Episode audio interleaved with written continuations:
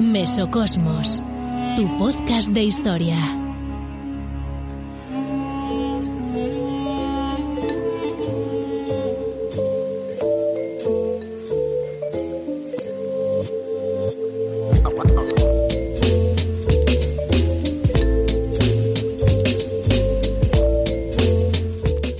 Saludos a la audiencia de Mesocosmos Historia. Yo soy Alex Mogo y hoy empezamos el último capítulo de la temporada. Hoy nos vamos a México en 1910. Para todos los amigos y amigas de la historia, decir que aunque este sea el último capítulo de nuestra segunda temporada, durante todo el verano vamos a emitir una serie de especiales estivales donde vamos a recopilar mm, quizás nuestros mejores programas y vamos a hacer monográficos. De todas formas, todas las semanas los anunciaremos en redes y los podréis ir escuchando y disfrutando.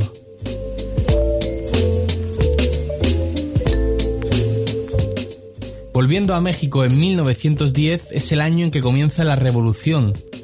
Es el momento clave en la historia contemporánea de México y de América Latina. Es tan comparable a la revolución china o a la revolución rusa. Revoluciones, por cierto, que también tuvieron lugar en los primeros años del siglo XX. Además, es un momento bastante complejo por la multitud de protagonistas que van a ir apareciendo, las demandas políticas y sociales y los intereses de los bandos o grupos que participaron en dicha revolución. Estuvieron en juego muchas cosas en esta revolución como fueron el nacionalismo, la tierra o la libertad. Para visualizar la revolución mexicana en un ejercicio de imaginación, os comento que la revolución eh, sería como un gran edificio habitado por diferentes familias ricas y pobres. Había familias que vivían en ese edificio que no veían necesidad de cambio, mientras que otras veían necesaria una mano de pintura en la fachada. Otras, por su parte, veían necesario cambiar la instalación del agua y de la electricidad, otras el suelo y las puertas. Y también las había, por el contrario, que veían necesario derribar el edificio hasta los cimientos y hacer otro nuevo. A su vez, las familias que vivían en los pisos de abajo y pisos intermedios querían vivir en los pisos de arriba, los cuales eran más grandes y tenían mejores vistas, y los que estaban de los pisos de arriba ni se planteaban la opción de vivir en los pisos de abajo.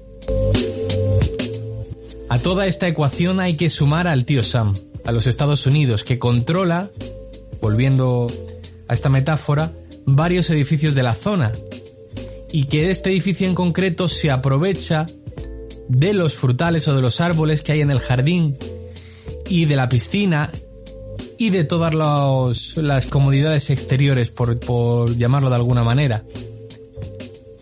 Por supuesto, el tío Sam no quería que el edificio cambiase y si cambiaba, lo quería sin que esto supusiera que se hiciera mucho ruido y por supuesto, nada de polvo en las obras que le pudiera perjudicar o molestar a él.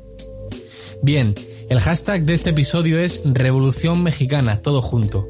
Y sin más preámbulos, os dejo con el historiador de los dos mundos que nos va a contar diversos aspectos de la Revolución Mexicana, como sus orígenes, sus protagonistas y al final mencionará alguna película sobre la revolución, además de otros muchos aspectos sobre el tema.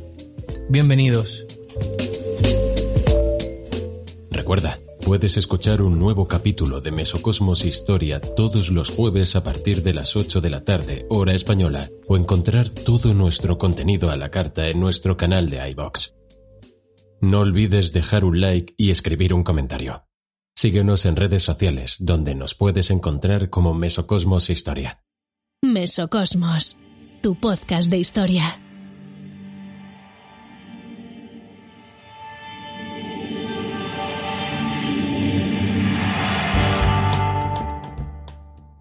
Saludos amigos y amigas de la historia. Gracias también a Alex Mogo por esta presentación y entro ya en materia con algunas ideas sobre el México revolucionario. La Revolución Mexicana de 1910 como ya hemos comentado en, en alguna ocasión con el profesor Manuel Jesús González Manrique, son varias revoluciones en una. Y esto hace referencia a la multitud de diversas facciones, movimientos y demandas que hay en ella. En un principio da la impresión de que es una revolución política e intelectual, que se plantea derrocar a Porfirio Díaz.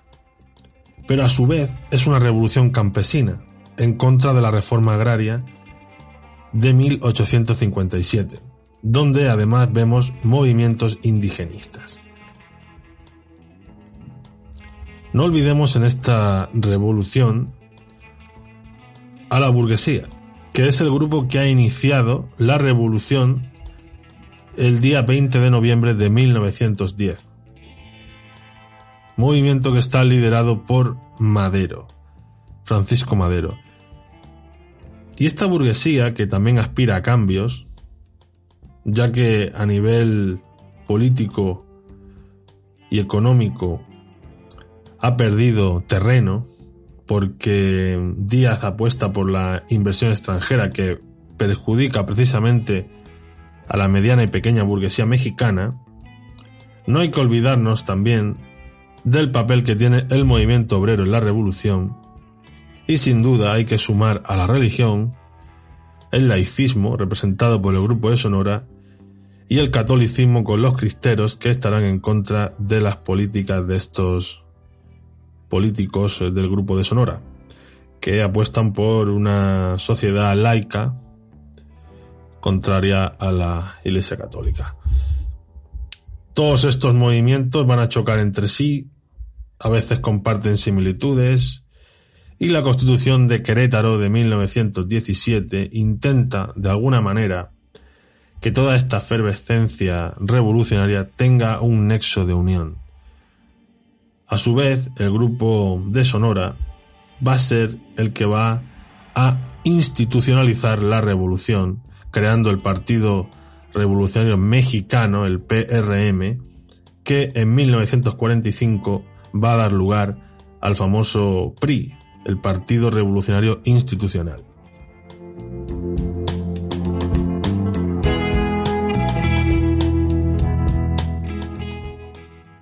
No se entiende la Revolución Mexicana de 1910 sin el porfiriato. Es el régimen político que va de 1876 a 1910 en México. Hace referencia al régimen de Porfirio Díaz. Este era un militar, había luchado contra la invasión francesa a, mediados del siglo XX, cuando pusieron a Maximiliano de Austria, los franceses, y posteriormente eh, tomó las armas para hacerse con el control del país, cosa que consiguió y a partir de aquí, de 1876, instaura una dictadura. Una dictadura que tiene ciertas características, pues su cometido era la de modernizar México, pero su política tenía muchos detractores ya que solo beneficiaba a una pequeña élite oligárquica y endogámica, todo se ha dicho, y las críticas a Porfirio Díaz pues procedían de diversos sectores de la sociedad mexicana, desde medianos burgueses, que se habían visto perjudicados por la inversión extranjera, ya que Díaz apostaba por la inversión de Estados Unidos y de Reino Unido, y esto lo que hacía es que a la larga minaba la economía mexicana, pues lo que estaba haciendo era depender totalmente de estos países. Y la pequeña y mediana burguesía mexicana no podía crecer, no podía competir con esas inversiones de Estados Unidos y de, Gran Bretaña. De hecho, la construcción del ferrocarril, que en 1910 habría unos 24.000 kilómetros de línea férrea, había sido construido con capital extranjero, las cuales empresas extranjeras habían obtenido grandes beneficios con esta construcción. Otro sector muy contrario a Porfirio Díaz, el campesinado, que era la gran parte de la población mexicana. No olvidemos que México en este momento es un país rural y despoblado. Tenía unos 12 millones de habitantes solamente, hoy tiene más de 150. Es impresionante cómo en 120 años ha aumentado la población mexicana y cómo se ha gentificado Ciudad de México. Realmente es impresionante. Bien, pues la mayoría de los campesinos van a estar en contra de Porfirio Díaz. Muchos de ellos son campesinos sin tierra. Se han visto afectados por la reforma agraria, que los ha empobrecido y que ha creado grandes hacendados. Y hay que decir que la reforma agraria era anterior a Porfirio Díaz, pero con él se habían acentuado las diferencias en el campo mexicano. La tenencia de la tierra en México era un asunto muy a tener en cuenta porque la ley Lerdo de 1857 había acabado con los ejidos, las tierras comunales y las tierras de la iglesia. Y lo que se había hecho eran sacar a subasta pública estas tierras. ¿Quién se hizo con estas tierras? ¿Quién compró estas tierras, estos ejidos expropiados, estas tierras comunales y las tierras de la iglesia? Pues gente con dinero básicamente. ¿Quién podía comprarlas? Pues gente rica. ¿Y qué pasó? Pues que se crearon grandes terratenientes o hacendados, que a su vez, además de comprar las tierras desamortizadas, también compraron las tierras de campesinos endeudados por malas cosechas. Cuanto menos tienes, más fácil es endeudarte. Cuando tienes una adversidad climática, en el campo, ¿no? El que tenga más tierra siempre se puede escapar de alguna otra manera. O como se suele decir, a perros flacos todos son pulgas. Pues esto es lo que les pasaba a estos pequeños campesinos mexicanos. Tenemos que tener en cuenta que en este momento, si había una sequía o, o una tromba de agua, te hacía bastante daño en la, en la cosecha si te pasaba eso teniendo un pequeño terrenito, pues te endudabas de por vida. ¿Y qué pasaba? Pues que llegaba el hacendado y te compraba la tierra. Y tú te quedabas pues con una mano delante y otra detrás. En definitiva, la ley Lerdo lo que consiguió fue pocos propietarios que controlaban grandes haciendas y millones de campesinos sin tierra, la cual pues sería mano de obra barata para estos hacendados que son una minoría de la sociedad mexicana. Por lo tanto, existían millones de personas que malvivían, dependían del trabajo jornalero y deambulaban por los campos y ciudades en busca de un empleo. Había oferta laboral en tiempo de cosechas. El resto del año era mucho más difícil encontrar un trabajo. Otro dato muy a tener en cuenta. En los años previos a la Revolución, estamos hablando de 1907, 1908, 1909, habían sido años de muy malas cosechas. Y como estaba citando anteriormente, México era un país básicamente rural y una economía de subsistencia. Si había malas cosechas, había hambre, y cuando hay hambre hay motines o revoluciones. Y en México, además de hambre, había también una base ideológica. La falta de libertades también era patente. Y la idea de Díaz de mantenerse en el poder pese a sus 80 años y 35 de ellos como presidente no era una idea compartida por la mayoría de la sociedad mexicana, y existían grupos liberales que conspiraban contra Díaz. Por ejemplo, se había creado el Partido Democrático en 1908 y también en 1909 se había creado un partido que estaba en contra de la reelección de Porfirio Díaz y precisamente Francisco Madero es el líder de este partido que pertenece a la burguesía norteña poco favorecida por las políticas del porfiriato. Dentro de la Iglesia Católica también había alguna facción contraria a esta dictadura, como por ejemplo los salesianos. En definitiva, las clases medias aspiraban a más, a más poder político y más poder económico. Los campesinos querían tierra, los obreros trabajo y mejores condiciones. El porfiriato era un freno a todas esas aspiraciones.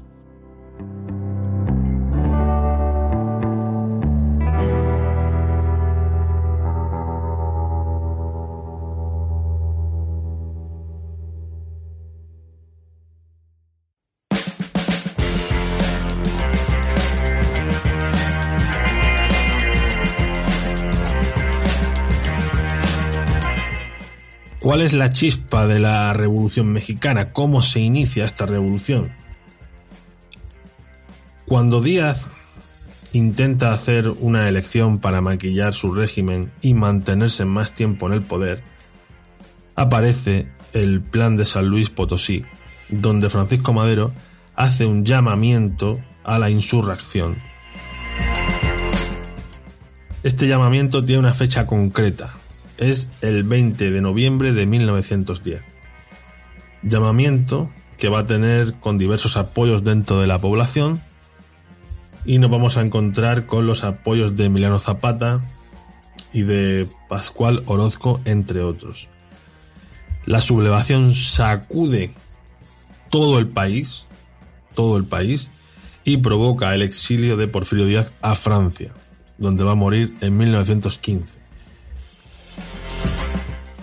Al año siguiente, en 1911, o a los meses siguientes, mejor dicho, de, noviembre de 1910, eh, Madero es elegido presidente. Pero Madero tiene un problema.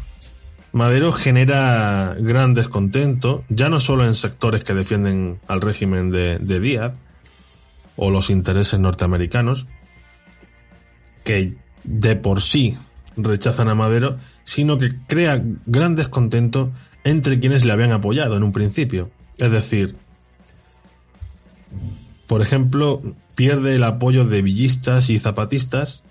Estos últimos eh, estaban amparados en el plan de Ayala, que lleva por lema Tierra Libertad, ya que Madero no está cumpliendo sus promesas de expropiar a los grandes hacendados y la devolución de las tierras comunales, de los pastos y de las y de los montes a las comunidades, entre otras demandas que hacen estos campesinos del sur. Por tanto, lo que sucede en este momento es que las clases populares y campesinos se dan cuenta de que están siendo usados como simples peones para los intereses de la burguesía del norte de México. Por lo tanto, los mexicanos, los campesinos mexicanos, han sido usados para hacer la revolución y que la dirijan los burgueses como Madero. O sea, fijaros, los ricos nunca van a la guerra, los ricos no se van a pegar el tiro en el pie. Van a mandar a otros a que vayan a hacer la revolución. Y esto es precisamente lo que se dan cuenta tanto Villa como Zapata. Dicen, este nos está engañando. Quiere, quieren que vayamos a la guerra por ellos, a la revolución. Pues, ¿y qué hacen Villa y Zapata y el resto de facciones revolucionarias? Pues dicen, pues vamos a hacer nosotros nuestra propia revolución, que para eso tenemos las armas, tenemos revólveres, tenemos rifles, tenemos caballos, tenemos gente que nos apoya, pues vamos a hacer nosotros nuestra propia revolución y vamos a abandonar a Madero. Entonces abandonan a Madero y montan sus propios ejércitos, montan su propia revolución y van a controlar diferentes territorios. Por ejemplo, Zapata va a controlar algunas zonas del sur o villas zonas del norte, ¿no? Por eso se van a conocer en la historiografía como el centauro del norte Villa y el caudillo del sur Zapata, ¿no? Entonces, rompen con Madero, montan sus ejércitos, montan su propia ideología, su propia revolución, y se van a enfrentar, se van a enfrentar durante todos estos años a quien se les cruce por su camino, ¿no? Por lo tanto, Madero se va a quedar solo y le van a dar un golpe de Estado en 1913. Esto se va a conocer como la decena trágica. Victoriano Huerta va a ser el líder de este golpe de Estado, que se supone que era un militar que apoyaba a Madero, se supone que apoyaba a Madero, y tras el asesinato de Madero, Huerta pasa a ser dictador. ¿Qué sucede? Que se van a recrudecer las luchas revolucionarias y van a surgir cuatro grandes grupos opuestos a Huerta. Y además estos cuatro grupos van a tender alianzas entre ellos o van a combatir por el poder, que esa es otra. Por lo tanto, México en 1913 es un auténtico polvorín. Nunca mejor dicho. Y vamos a encontrar con una situación que más que una revolución es una guerra civil realmente. Ese mismo año, en 1913, con la idea de acabar con Huerta, Venustiano Carranza proclama el Plan de Guadalupe, con la idea de la restauración constitucional. Este plan está apoyado por Álvaro Obregón, Pablo González y Pancho Villa. Estados Unidos también interviene, por supuesto. El tío Sam no puede faltar nunca. Y apoyan a Carranza. Y este apoyo va a dar lugar a la caída de Victoriano Huerta, del dictador Victoriano Huerta. ¿Qué sucede después de la caída de Huerta? Después de la caída de Huerta se intenta llegar a un acuerdo en la Convención de Aguascalientes. En la ciudad de Aguascalientes se reúnen las diversas facciones que han derrotado a Huerta y consiguen nombrar como presidente provisional a Eulalio Gutiérrez. Este va a ser el gran éxito de la Convención de Aguascalientes, porque las facciones no van a salir eh, unidas. Van a poner a este presidente provisional, pero las facciones, cada uno luego va a volver a hacer la guerra por, por su cuenta.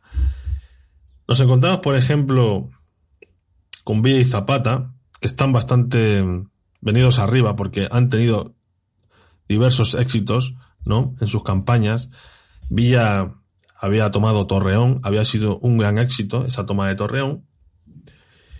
Y Zapata también estaba en un gran momento en ese 14 ese año 14 y 15, también está en un gran momento de expansión, es, va a ser su, su mayor momento de, de apogeo de la revolución en el sur de México y lo que hacen es continuar sus acciones militares. No se fían de Carranza, no se fían nada. Desconfían totalmente de Venustiano Carranza. Van a llegar incluso a tomar la Ciudad de México en diciembre de 1914. Y seguro que conocéis la imagen, habéis visto la célebre imagen en la que se ven a ambos líderes sentados en el Palacio Presidencial, Villa ocupando el sillón presidencial. Es una imagen icónica de la Revolución Mexicana y una de las más famosas. Por cierto, eh, siempre en España, por ejemplo, se dice era como el ejército de Pancho Villa y se le da una visión negativa, ¿no? Peyorativa, algo desorganizado, pero no es cierto. Esa, esa expresión no es, no está bien usada el ejército de Pancho Villa estaba mucho mejor organizado de lo que nos podemos imaginar. Pero mucho mejor organizado. No sé de dónde viene ese lado peyorativo, negativo, de que había desorden, de tal. No, no es cierto. Estaba muy bien organizado. Y era un ejército prácticamente regular. Con sus mandos y, en fin, bien estructurado. Lo que pasa que, bueno, pues alguien tuvo esa idea, quizá lo sacó de alguna película, o no sé, o, en fin, o alguna leyenda urbana, y tiene un toque peyorativo, pero no es cierto. Estaba muy bien organizado. Lo que no estaba era bien armado, que esa es otra cosa. Pero sí estaba bien organizado. Bien, volviendo al tema, Villa y Zapata van a crear alianzas entre ellos, se entienden en algunos momentos, y el problema que tienen es que uno está en el norte y otro está en el sur. O sea, Villa está en el norte y Zapata en el sur. Esto complica su defensa, el que se organicen y también los hacen más vulnerables. Y se va a ir viendo. A lo largo de la revolución van a ser más vulnerables precisamente por eso. Al no tener las fuerzas unidas en una zona concreta.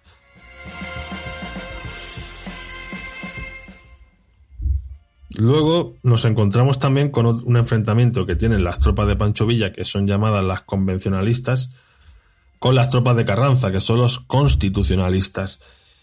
Y hacia 1916, eh, Pancho Villa va a ser derrotado por Álvaro Obregón. Esta derrota es importante.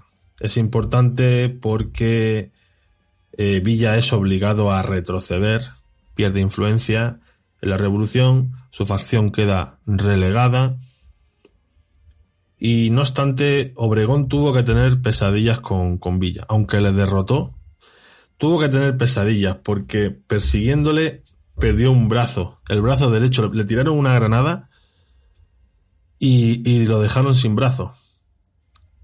Y no le salió, no le salió, no le salió barato, eh, derrotar a Villa no le salió nada barato a, a Álvaro Obregón. Bueno, ¿y quién gana de todo esto en toda esta situación? Pues Carranza, Carranza es el que sale fuerte de la Convención de Aguascalientes. Cuenta con el apoyo de Estados Unidos y Carranza va a promover la Constitución de Querétaro de 1917, que es una constitución que va a plasmar en papel las promesas revolucionarias y también Carranza va a intentar controlar, frenar a las otras facciones de la revolución y se va a ver perfectamente con esta constitución de 1917.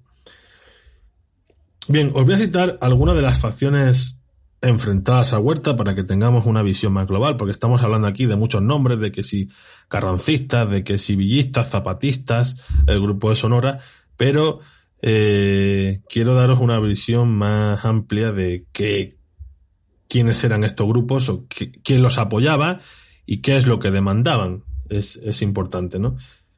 Y vamos a empezar con los carrancistas. El nombre de carrancistas viene por Venustiano Carranza. Bien, pues estos carrancistas se apoyan en los sectores medios del estado de Chihuahua, como el perro, y a cambio les prometen ocupar puestos de mando importantes tanto a nivel local como estatal. Debemos tener en cuenta que la economía norteña había sido resentida porque estaba copado, había un gran predominio de compañías norteamericanas y británicas en la industria minera. Por lo tanto, había un sentimiento nacionalista que era el que sustentaba al movimiento carrancista. Tenemos que tener en cuenta que el, movimiento carrancista no contaba con una base campesina o rural, entonces suplía, suplía esto con el nacionalismo provocado por este, por esta mm, situación económica de que las empresas extranjeras tenían más prioridad a la hora de explotar las minas, ¿no?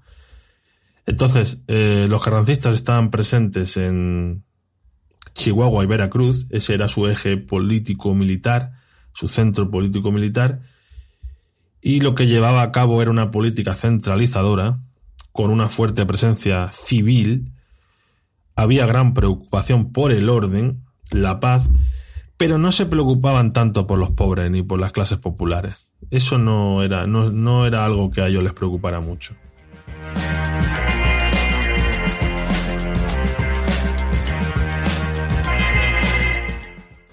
Bueno, pasamos ahora a los villistas. Tienen su nombre por Pancho Villa. Pancho Villa era natural de Durango. Había tenido problemas con la justicia y apoyó a la revolución de Madero en el estado de Chihuahua. Eh, digo que había tenido problemas con la justicia porque era una especie de cuatrero y tenía como una banda, Pancho Villa. Y esto explicaría por qué en poco tiempo llegó a tener un ejército tan grande. De, una banda a lo mejor de 15-20 personas, llegó a tener en pocas semanas 500 personas en su ejército, ¿no? Y por eso digo que tenía problemas con la justicia que derivaban de, de dedicarse al bandolerismo. En 1913, Pancho Villa se convierte en jefe del ejército de la División del Norte. Esto es importante. ¿Eh? porque va teniendo ya cierta, cierto peso en la revolución. El historiador Cass dice que Villa es una mezcla entre caudillo y revolucionario. Su forma de gobernar era caudillista y que se ve en la manera de regir sus ejércitos que es de forma clientelar. ¿Y quiénes eran los villistas? Pues los villistas eran peones de las haciendas, rancheros, rancheros desposeídos que habían sido golpeados por, por malas cosechas. Tenemos que tener en cuenta ese periodo que va de 1907 a 1909, que es un año o son unos años malos para el campo. Y también nos encontramos con villistas que son muy heterogéneos ideológicamente, ¿no? O, o de forma de pensar, digamos, porque hay antiguos maderistas, eh, hay católicos, eh, bueno, y luego también hay arrieros, capataces. Eh, un, son grupos muy, muy, heterogéneos. Estos villistas son, son bastante heterogéneos. El villismo se extendió por otras regiones, incluso fuera del país. Y bueno, ¿cómo obtenían los recursos los, los, villistas? Pues bueno, lo que hacían era confiscar haciendas, impuestos forzosos a la producción, entonces, pues con eso se mantenía la población de pocos recursos y eh, tenía un programa político eh, con reformas agrarias. ¿Y cuáles eran estas reformas agrarias? Pues repartir la tierra, ¿no? Repartir la tierra entre soldados, viudas y huérfanos. ¿Qué pasa con Villa? Pues lo que estábamos comentando, que tras la convención de Aguascalientes, pues fue retrocediendo, fue retrocediendo los otros tenían mejores armas. Y hay que también tener en cuenta que Villa ha sido uno de los, de los pocos que ha invadido Estados Unidos. Concretamente invadió Columbus. Y bueno, no fue una invasión como tal, sino fue a comprar armas. Y la persona que le vendía las armas, pues lo engañó. Y entonces, pues él dijo, ah, sí, pues ahora voy aquí a, a perseguirte hasta que me des las armas, ¿no? Y esa fue la invasión que hizo, que hizo Villa, que luego Estados Unidos lo vio como una agresión y tal, ¿no? Fue incluso Pershing y, Patton, Patton, el, general de la Segunda Guerra Mundial, estaba bajo el mando de Pershing y fueron, eh, pues los soldados norteamericanos persiguiendo a Villa diciendo que iban a traer eh, la cabeza al presidente, ¿no? o sea, iban a llevar, mejor dicho, iban a, iban a cortarle la cabeza y se le iban a llevar al Congreso cosa que no hicieron, obviamente, no pudieron con Villa. Pero, pero bueno, es, es más bien una anécdota, pero es de, los, de las pocas personas que ha invadido Estados Unidos. Bueno, otro grupo que nos encontramos con, con la Revolución Mexicana, que también está enfrentado a, estaban enfrentados a Huerta, pues los zapatistas. Los zapatistas estaban en el centro sur de México, cerca de Morelos, también estaban en Puebla, en Tlaxcala, en Guerrero. Es un movimiento guerrillero de base campesina totalmente y estaba liderado por, por Zapata, de ahí viene el nombre de zapatistas. Y el ejército pues se dividía en bandas de 200 o 300 hombres y actuaban después de las cosechas. Su máximo poder, como estaba diciendo anteriormente, fue en el año 14-15, tenían unos 20.000 hombres y el ideario político de, los zapatistas se recoge en el Pacto de Ayala, con ese famoso lema de tierra y libertad. También su ideario político está basado en la ley agraria de 1915, que incluía la devolución de tierras a los campesinos y expropiación de las grandes haciendas. Bueno, ¿cuál es la desventaja de los zapatistas? Pues que operaban en regiones de fuerte tradición indígena con graves problemas socioeconómicos. O sea, problemas que venían de mucho atrás. Y el zapatismo fue un movimiento que podemos decir que mejor representaba a los pueblos comunitarios, a los pueblos indígenas, con esa defensa de los bienes patrimoniales los bienes comunales, por ejemplo, el agua, los pastos, la tierra, los bosques, los montes, y también reclamaban un gobierno autónomo, es decir, autogobierno y con una cierta autonomía municipal. Esta, mm, defensa de estos derechos tuvo un fuerte impacto en el país. Incluso después de la muerte de Zapata, que fue asesinado por orden de Carranza en, 1919, luego años después el movimiento va a seguir vivo, incluso luego se va a relanzar con, con el EZLN, con, con el subcomandante Marcos, van a resurgir los zapatistas y hoy día nos encontramos a zapatistas, por cierto. Y para terminar con, con estos grandes grupos revolucionarios, nos encontramos con el grupo de Sonora. El grupo de Sonora eh, tiene las bases en clases media-baja y rurales que están enfrentados a grandes latifundistas de la élite que defendían a Porfirio Díaz. ¿Vale? Entre sus máximos representantes, pues nos encontramos a Álvaro Obregón y a Plutarco Elías Calles.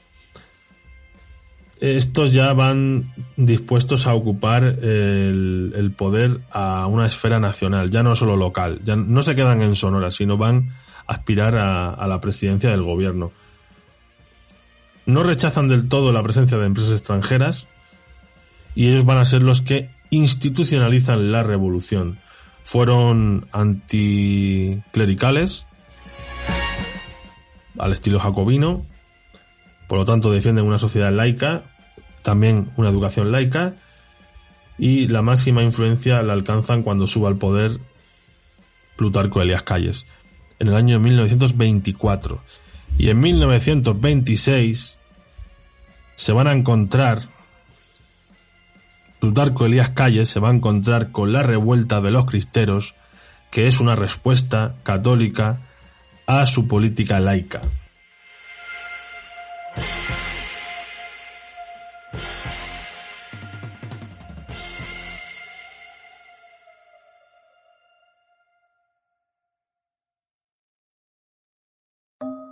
Te has suscrito a Mesocosmos Historia?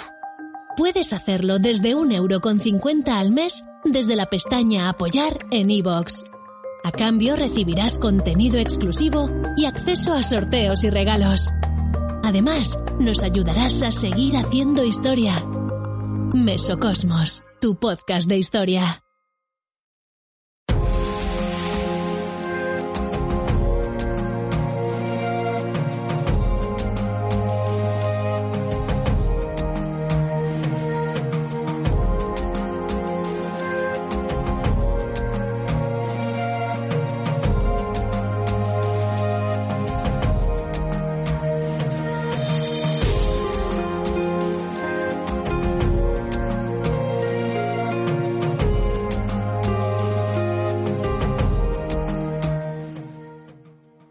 Podéis intuir, la situación revolucionaria mexicana era bastante compleja. Cada grupo o facción tenía unas ideas, operaba en una determinada zona, cuenta o no con el tío Sam, cosa que es importante, por cierto, pues se va a notar claramente en el armamento, quien tenga el apoyo de Estados Unidos tendrá mejores armas. ¿Y quién es el que tiene mejores armas? Carranza. Por lo tanto, ¿Quién va a salir fuerte de la Convención de Aguascalientes? Carranza. Cuenta con el apoyo de Estados Unidos y va a promover la Constitución de Querétaro de 1917. Constitución que va a servir para plasmar en el papel las promesas revolucionarias y también para controlar y frenar a otras facciones revolucionarias. La Constitución de Querétaro como decía, de 1917, va a ser uno de los grandes momentos de la Revolución Mexicana y también del siglo XX. Pues va a ser la constitución más progresista en aquel momento. Y pone sobre el papel cuestiones como la problemática de la tierra, los derechos laborales, nacionalización de las costas y el subsuelo mexicano, la autonomía de los estados, el Estado laico, la educación obligatoria, entre otras cuestiones de índole social, político y económico.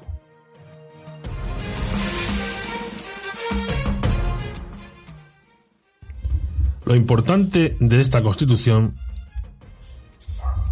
era convertir en preceptos constitucionales todas aquellas promesas que se habían hecho durante la revolución, durante las luchas revolucionarias. Por lo tanto, la Constitución tenía que dar un orden legal al proceso revolucionario. E insisto, era muy avanzada para su tiempo, pero sus éxitos han sido parciales. También hay que remarcarlo. El éxito ha sido parcial de esta revolución y de esta constitución mexicana. Como bien decía, en lo social se contempla el problema de la tierra, los derechos sociales de los ciudadanos y la protección de los sectores más débiles a nivel económico. Era una constitución liberal democrática, por lo tanto, voto libre y directo, aunque en el año 1917 solo era masculino. Pese a que las mujeres habían tenido un papel muy activo en la revolución, bien como soldaderas, o bien desarrollando empleos que hasta entonces solo eran para hombres. Las mujeres mexicanas van a tener derecho al voto a partir de los años 50, es cuando van a poder votar. Y ya os digo, las mujeres habían tenido papel importante, ahí tenéis la, la famosa Adelita, y habían participado en diferentes campañas y, en fin, que formaban parte importante de los ejércitos, además de otra cosa, llevar un arma era una forma de que no la violaran, porque había pasado en algunas ciudades, habían llegado tropas o guerrilleros o quien fuera y habían violado a las mujeres, por lo tanto, eh, Adelita estaba más segura con un arma que no en quedarse en la ciudad eso también hay que tenerlo en cuenta. Eh, también hay que tener en cuenta cuando hablamos de los niños de la revolución que participan, hay miles de imágenes en las que aparecen niños. Estos niños serían huérfanos y seguramente los sacarían de los hospicios y los llevarían al frente o donde fuera. Y porque muchas veces dicen, participan hombres, mujeres, niños, pero ¿en qué condiciones? Y en qué mm, podían elegir realmente. Los niños no eligieron, obviamente, eso seguro, si lo sacaron del hospicio. ¿Y hasta qué punto se podía elegir, no? Porque muchas veces vemos cómo se formó tal cosa, cómo se formó tal país. Pues obligando a hombres, mujeres y niños a ir a hacer esas cosas, ¿eh? Todo se ha dicho. Yo lo dejo ahí.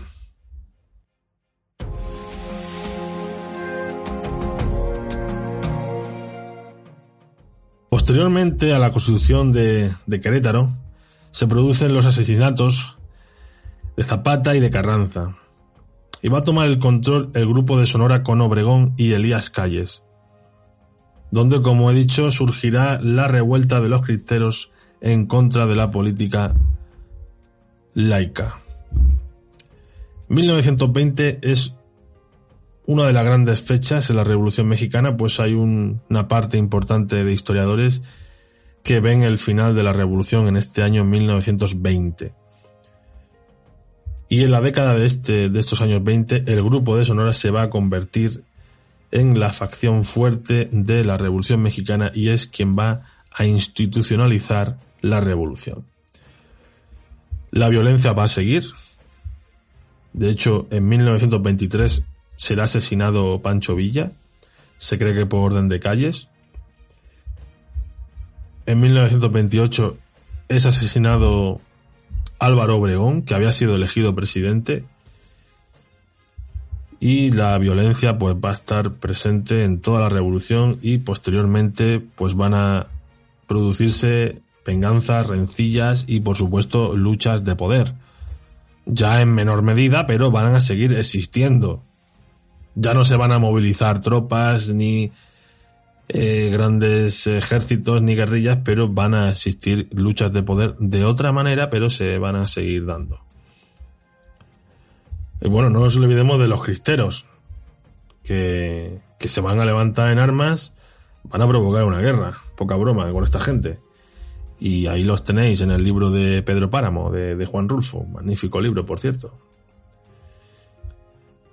Bien, hay otro grupo de historiadores que dice que la revolución termina con Lázaro Cárdenas, en los años 30, cuando impulsa una reforma agraria de 20 millones de hectáreas, frente a los 4 millones que había expropiado el gobierno del citado Elías Calles. Ya eso son interpretaciones y cada cual tiene sus razones para decir años 20 o, los años 30 con Lázaro Cárdenas. Es un proceso complejo, ¿eh? Y ponerle fechas a veces no es lo más acertado, también os lo digo. Muchas veces en la historia nos ponemos siempre, bueno, tal, de tal fecha a tal fecha va a tal periodo.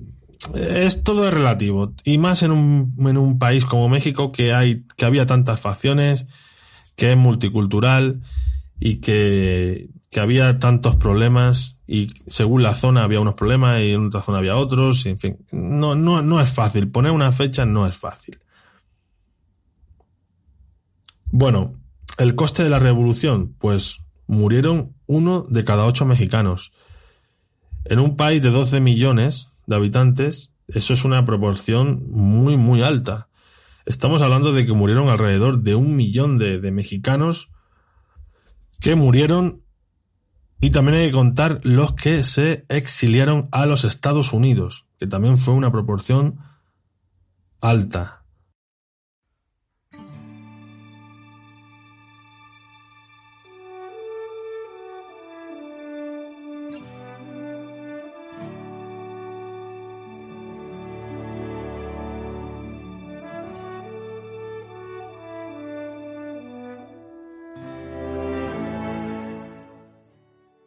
Quiero citar a un autor que de joven había participado en, la Revolución Mexicana, había estado con los carrancistas precisamente, y es eh, David Alfaro Siqueiros. Ya hemos hablado de él en algún episodio, concretamente el que hicimos sobre el dadaísmo con, con Inés Peláez.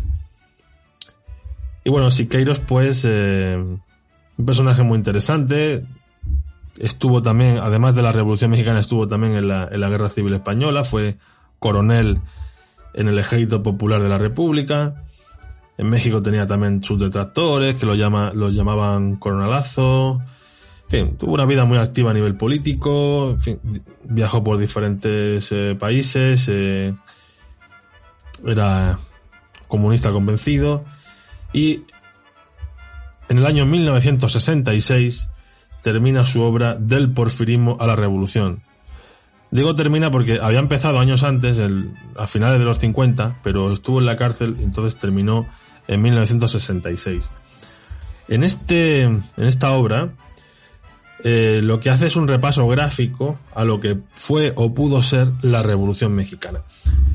Eh, la obra está realizada con distintos materiales, eh, pintura acrílica, sobre vidrios, tela, madera, y nos hace un repaso de la revolución con diversos personajes históricos y otros personajes que son anónimos.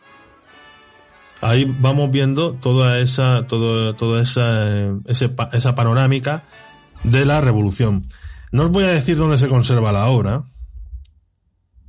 Prefiero que, que lo busquéis y eh, podéis eh, dejar un comentario sobre qué os parece, qué, qué os sugiere esta obra, esos colores que tiene, eh, esas formas, ese estilo, que representa, podéis dejar vuestro comentario. La verdad que es una obra que no os va a dejar indiferentes. Y es una de las obras más famosas de David Alfaro Siqueiros, muralista mexicano, junto con Diego Rivera y Orozco. Así que lo podéis buscar, David Alfaro Siqueiros, del porfirismo a la revolución. Bueno, estamos llegando al epílogo de este episodio y la Revolución Mexicana, pues hay que decir que va a suponer una serie de cambios sustanciales en la sociedad mexicana. Se va a poner sobre la mesa el gran problema de la tierra, de la propiedad, en un tema complejo. Y al final va a ganar la revolución quien controle a los campesinos y quien controle a los sindicatos esos van a ser los vencedores de la Revolución Mexicana de 1910. El control del campesinado y el control de los sindicatos. Eso es clave. sobre todo para, el México que va a venir posteriormente, el México que nos vamos a encontrar en los años 30 y 40. Eso es clave.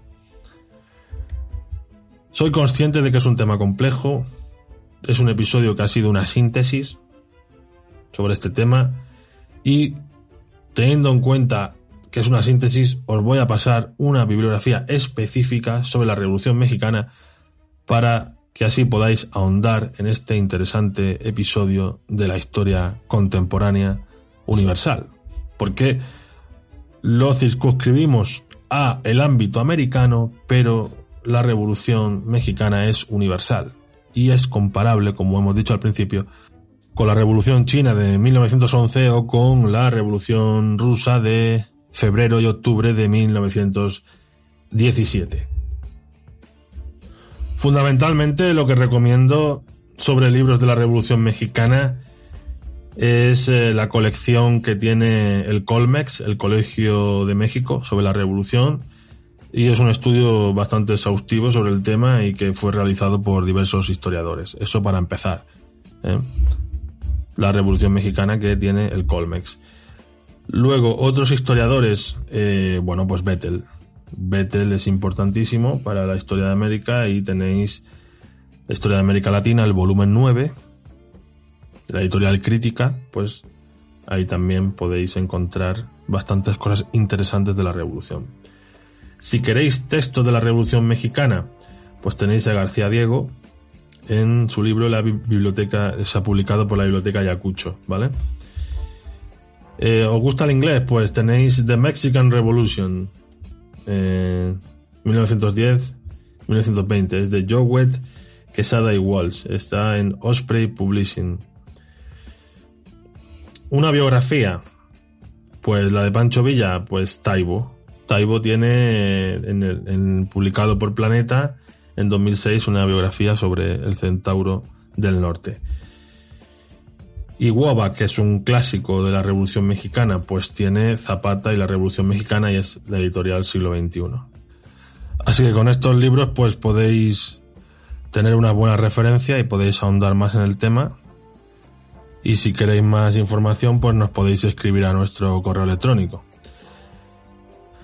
y otra cuestión importante, sobre si la Constitución de Querétaro es un texto que puede ser visto como fuente primaria para estudiar la Revolución Mexicana. Mi respuesta rotunda es que sí. Soy consciente de que hay por ahí algún intelectual que dice que no, que, está manipulado ese texto, que no se puede entender como fuente primaria. Bueno, eso es cogérsela con papel de fumar. Pero la cuestión es que si esta persona quiere una fuente primaria fidedigna que no esté manipulada y que se asegure al 100% que es primaria, primaria, primaria, lo que tiene que hacer es invocar al espíritu de, de Pancho Villa. El problema es que corre el riesgo de que le llene el techo de la casa de balazos entonces, pues no lo haga en casa si, si alguien invoca a Pancho Villa para tener una fuente primaria 100% segura de que lo es. Así que, insisto, la Constitución de Querétaro sí se puede considerar fuente primaria para estudiar la Revolución Mexicana de 1910.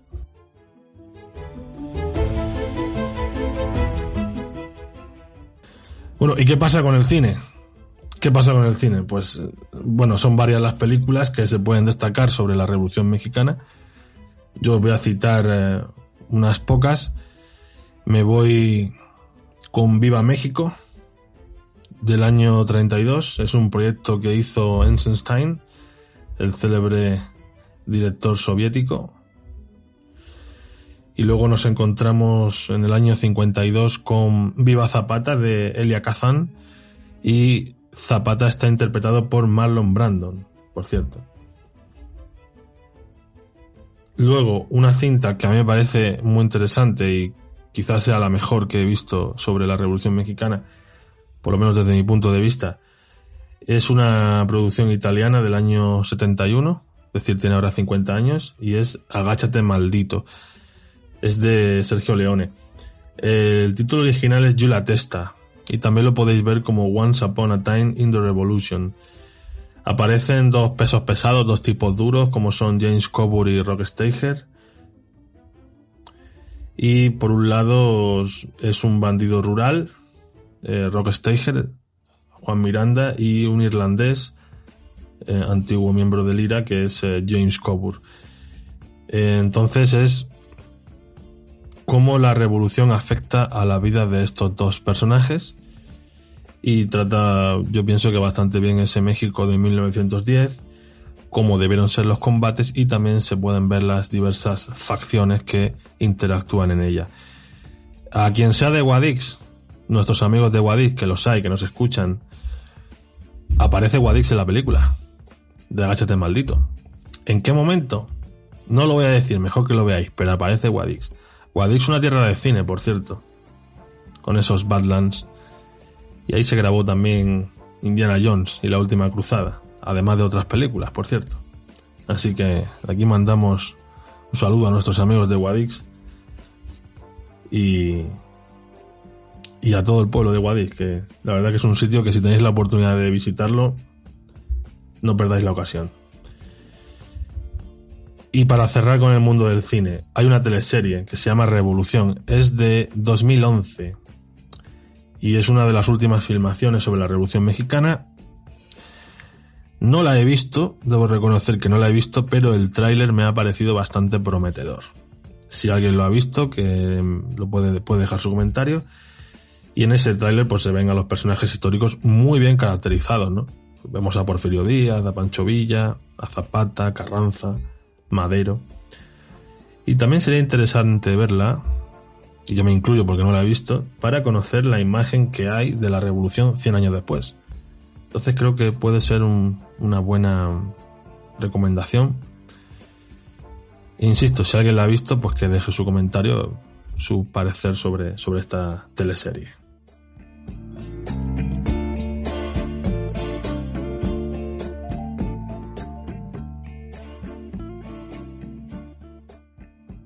Mesocosmos tu podcast de historia.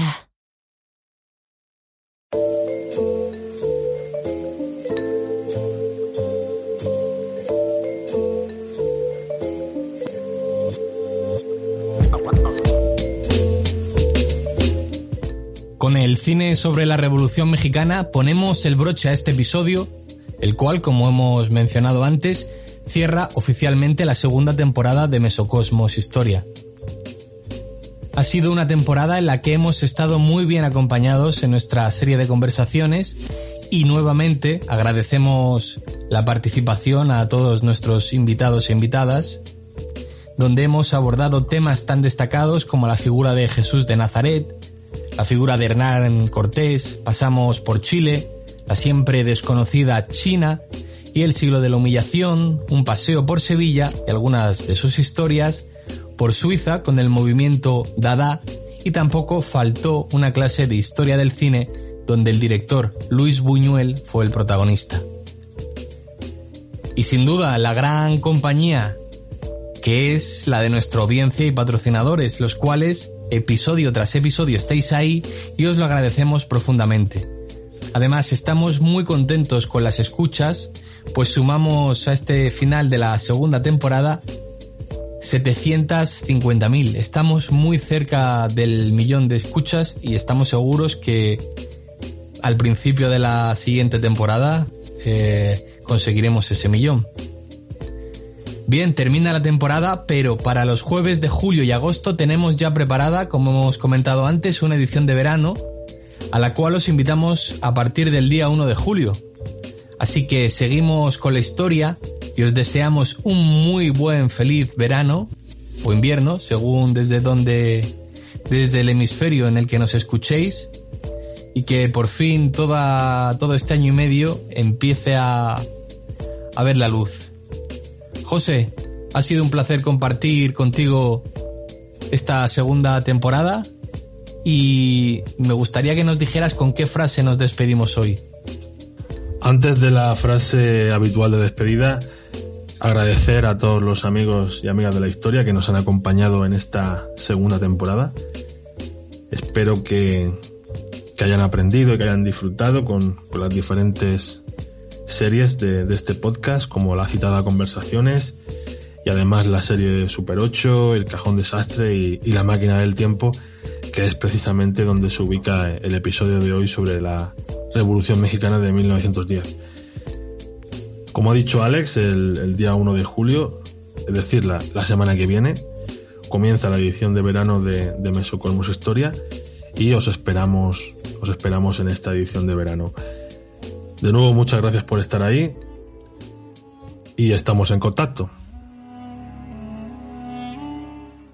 Como no puede ser de otra manera, si hemos hablado de la Revolución Mexicana, pues la despedida va a ser con una frase de, de dicha revolución en concreto de uno de sus protagonistas. ¿Quién será? Pues Pancho Villa. Y Pancho Villa dijo aquello de antes paga un maestro que a un general.